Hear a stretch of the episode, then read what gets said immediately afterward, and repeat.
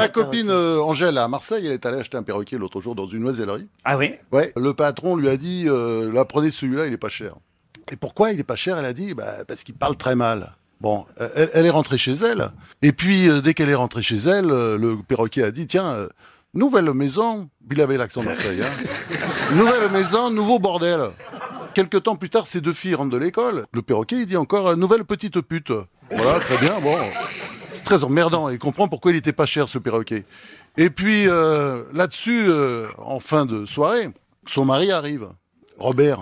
Et là-dessus, le perroquet, il dit euh, ah, nouvelle maison, nouvelle petite pute, et toujours ce sacré bon vieux Robert.